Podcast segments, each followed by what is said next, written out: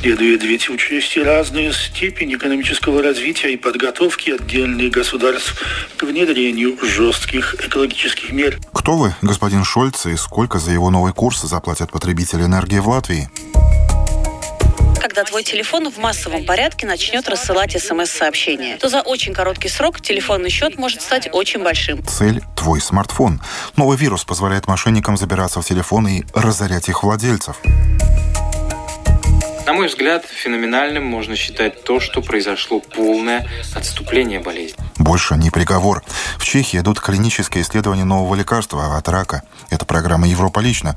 Социал-демократы, тем не менее, созданное при нем новое правительство, среди прочего, выбирает все более жесткие слова в отношении Путина и Беларуси, обещая в том числе поставить жирный крест на газовом проекте Nord Stream 2. Рассказывает обозреватель Deutsche Welle Леони фон Хаммерштайн. Повод улыбаться у Олафа Шольца есть и еще какой. После четырех лет в кресле вице-канцлера и министра финансов в правительстве Ангелы Меркель он сменяет ее на посту канцлера. Победа партии Шольца на выборах удивила многих, ведь социал-демократы месяцами набирали крайне низкие рейтинги популярности среди избирателей. Но многочисленные ошибки, которые совершили соперники Шольца во время избирательной кампании, дали ему возможность вырваться вперед. 63-летний политик, в прошлом бургомистр Гамбурга, известен как прагматик и эффективный кризис-менеджер. В разгар пандемии он проявил себя как решительный политик и существенно увеличил государственные займы для поддержки экономики. Это значительно укрепило его позиции. После выборов он заключил коалиционное соглашение с партией «Зеленых» и либералами из СВДП. Такой коалиции Германия еще не видела. Шольц уверен, что у нынешнего состава правительства большой потенциал. Um Речь не о политике малопродуктивных компромиссов, а о по-настоящему действенной политике. У нас большие планы в таких областях, как борьба с изменением климата, реструктуризации нашей промышленности, модернизации страны, укрепление социальной сплоченности. Мы намерены добиться большего прогресса. Амбициозные цели, учитывая небывалые вызовы, с которыми сталкивается Германия.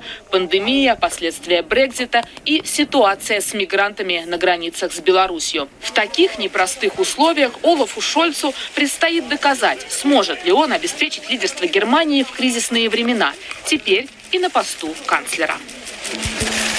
Новые курсы Шольца, сколько за него заплатят европейцы? Бешеный рост цен на газ, электроэнергию, топливо для автомобилей – это глобальное явление. Ответ на вопрос, что делать, ищут и в маленькой Латвии, и в большой Франции.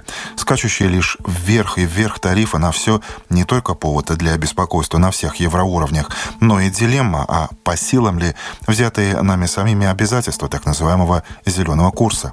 А причем здесь Шольц, объяснит комментарий обозревателя «Радио Польша» Анжея Сешповского.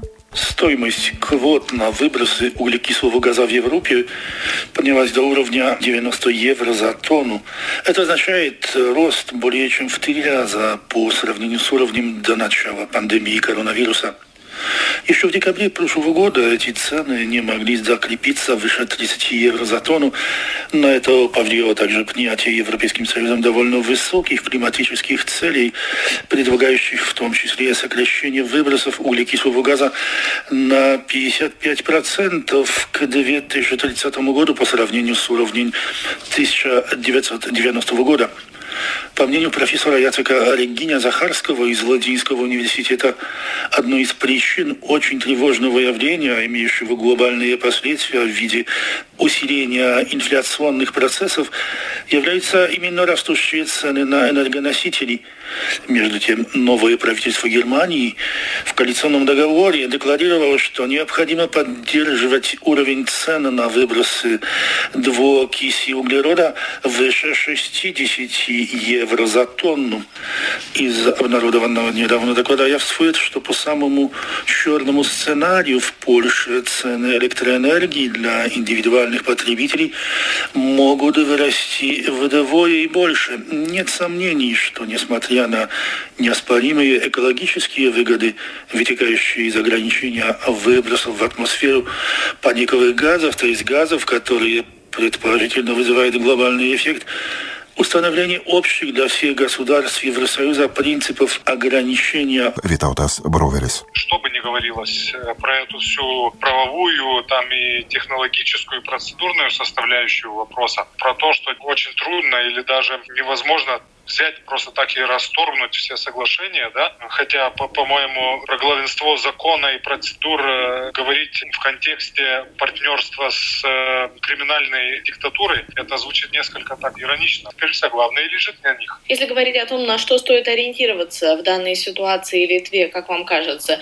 если на одной чаше весов бизнес-отношения, а на другой те ценности, которые страна декларирует? Мне вообще вот последнее время как-то вот сами эти рассуждения и вот разговоры про ценности, про ценностную политику не очень-то нравятся, потому что они формируют и способствуют вот этой фальшивой дилемме, на которой паразитируют многие политические демагоги. Она формулируется так. С одной стороны, ценностная политика, ценностная, а с другой стороны, реалистическая, прагматическая политика, бизнес-политика, если хотите, вот такой реалистичный взгляд на отношения между государствами и на мир. Как бы говоря, что вот это такая политика, где просто сломя голову вот бросаемся что-то там радикально по идеологическим причинам воевать какие-то войны. Я с этим не согласен. Я думаю, что это то, что называется ценностной политикой, она и есть самая прагматичная и самая нужная для интересов и для Литвы, и для таких вообще государств, как Литва. Потому что, ну, какая же может быть большая прагматика и больший реализм, чем ясное понимание, с каким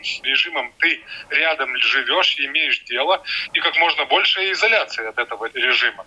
Потому что любые контакты с ним, и особенно крупные бизнес-контакты, они опасны для страны, в той мере, что страна своими деньгами финансирует этот режим.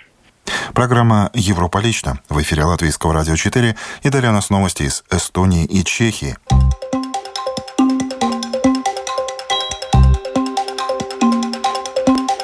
спасай, что можешь. Обнаружена критическая уязвимость, затрагивающая многие Java-проекты и позволяющая злоумышленникам атаковать корпоративные проекты. Тысячи предприятий и даже госучреждений могут находиться под ударом в соседней Эстонии, обращают внимание коллеги с актуальной камеры. Вместе с этим вирус Флюбот атаковал владельцев смартфонов, что делать? Игнорировать СМС от незнакомцев и даже знакомцев, если вам настоятельно предлагают что-либо скачать в телефон, советует Владимир Лощилин. Уязвимость, связанная с библиотеками Java, позволяющая взломать серверы компаний по всему миру, была обнаружена всего пару дней назад. Экстренное сообщение выпустил эстонский департамент госинфосистемы, под ударом в том числе эстонские фирмы и учреждения. Мы говорим о тысячах и тысячах предприятиях, даже с небольшим уклоном в инфотехнологии. Достаточно, что у них установлено какое-либо программное обеспечение. Злоумышленники не заставили себя ждать. Уже сейчас специалисты по кибербезопасности наблюдают их повышенную активность в сети за последние сутки. Мы внимательно наблюдаем за системой Телия и видим, что извне через интернет раз за разом посылаются запросы, цель которых перехватить управление. Следует очень внимательно посмотреть на все свои приложения, особенно которые функционируют через интернет, на предмет их уязвимости. В настоящее время масштабное сканирование на предмет выявления уязвимости идет по всему миру. До сих пор злоумышленники, которым удалось перехватить управление над серверами и системами, использовали их для майнинга криптовалют. Уязвимость Ява может привести к самой серьезной хакерской атаке за последние годы, ущерб от которой будет сопоставим с вирусом WannaCry 2017 года, который составил миллиард долларов. Эта ситуация точно не разрешится и к концу следующей недели, потому что приложений и услуг, которые используют Ява по всему миру, миллиарды. Владельцам смартфонов тоже следует держать ухо востро. В Финляндии и других странах активно распространяется вирус Флубот, который поступает владельцам телефона в виде смс-сообщения и призывает их установить определенное приложение. В итоге контроль над смартфоном теряется, владелец телефона может лишиться личных данных и получить большой счет за отсылку смс, даже если сам он их не отсылал. О денежном ущербе можно говорить уже тогда, когда твой телефон в массовом порядке начнет рассылать смс-сообщения. И если он пошлет часть из них в некоторые экзотические страны, то за очень короткий срок телефонный счет может стать очень большим. В Эстонии пока этот вирус особо замечен не был, но в Финляндии от него пострадали уже тысячи наших клиентов. Заражены телефоны жителей других стран.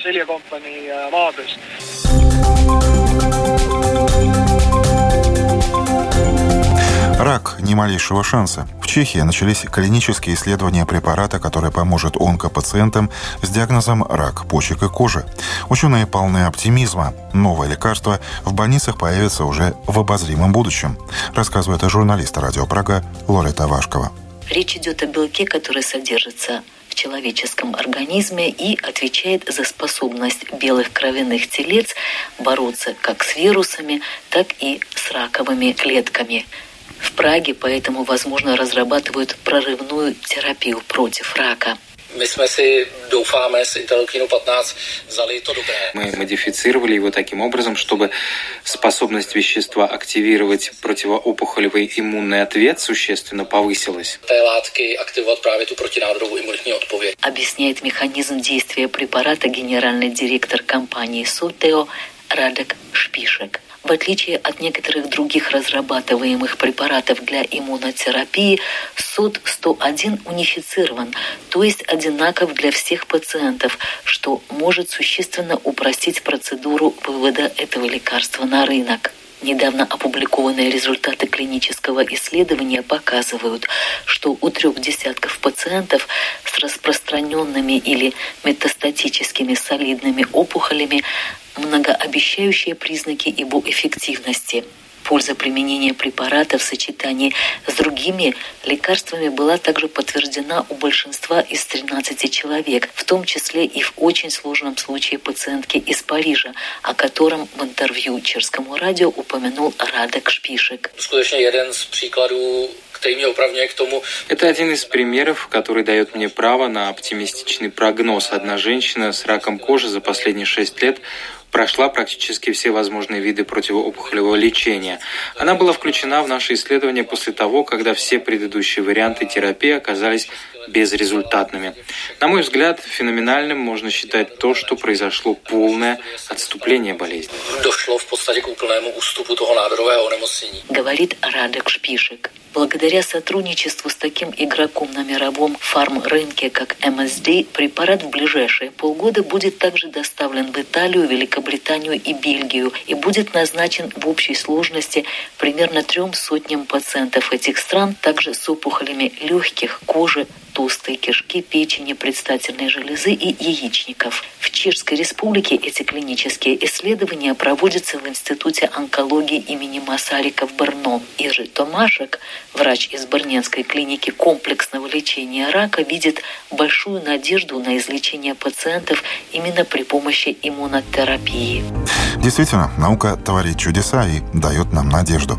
В этом выпуске радиожурнала «Европа лично» прозвучали сюжеты коллег с радио Прага, Deutsche Welle, актуальная камера эстонского телевидения, радио Польша и литовского радио ЛРТ. Четверть часа в студии на Домской площади провел Андрей Хуторов. Спасибо, что были с нами и хороших новостей.